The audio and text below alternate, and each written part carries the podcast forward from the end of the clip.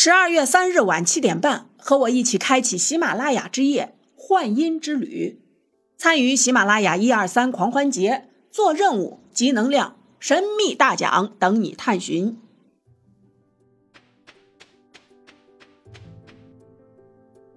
Hello，大家好，纹身师道泽天成又和大家见面啦。随着电影《门锁》热映。该片引起民众普遍关注女性独居问题，围绕核心议题引发大众热烈讨论。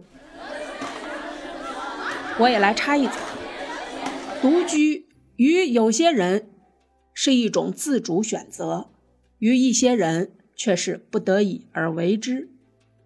选择的呢，乐在其中；无奈的，也许是因为没有对象。也许因为两地分居，也许因为离异，总之不得不独居。女性独居到底是自由还是危险？我觉得这是一面双刃剑。对选择独居的妹子，你在享受独居、享受自由的同时，你也将自己置于一种危险的境地中，不得已的。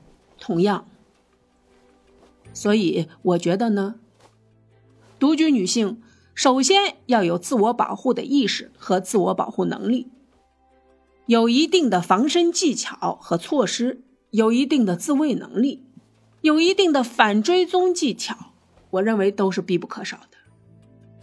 而且你要尽可能的将自己的独处环境的硬件设施，比如说门锁一类安装的精良一些。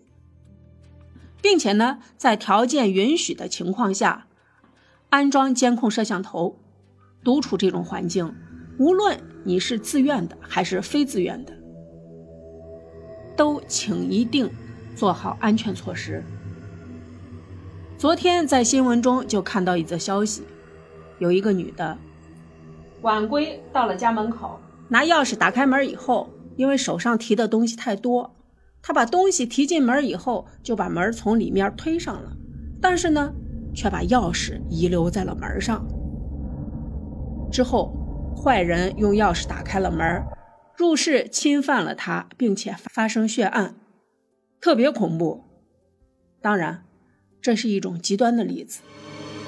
现在城市里，进了门，电梯里面都有监控，独处女性一定要习惯的观察周围。避免被坏人跟踪，尽量的避免太晚归家，碰到可疑的人及时躲避并求救。包里呢，尽可能的配备必要的防狼设施，比如说防狼喷雾剂，比如说一把小巧的利器，都能够在你面临危险的时候，能够及时的、顺手的对自己加以保护。我想起来，我小的时候，我姥姥就讲起。他的妈妈年轻的时候，一个人住在半山腰，他习惯性的在枕头底下放一把剪刀作伴儿，就跟进山的人腰里别一把镰刀一样，有力气傍身，心安。有一次，有强人拨开门栓进了他的门。以前的人嘛，都喜欢把钱放在炕席底下，那人进来以后就翻他的炕席呢。他也胆子挺大的，不吭气儿，从枕头底下把剪刀抽出来以后，直接扎在了那个人手上，对方落荒而逃，他这才出门喊人。想想都挺吓人的。我姥姥说的事情已经是很多年前的事儿了，她今年已经九十多岁了。她说的事情是发生在百年以前，所以说嘛，任何时候，独居女性保护自身安全。都是最重要的。谢谢大家，谢谢大家，我们下期见。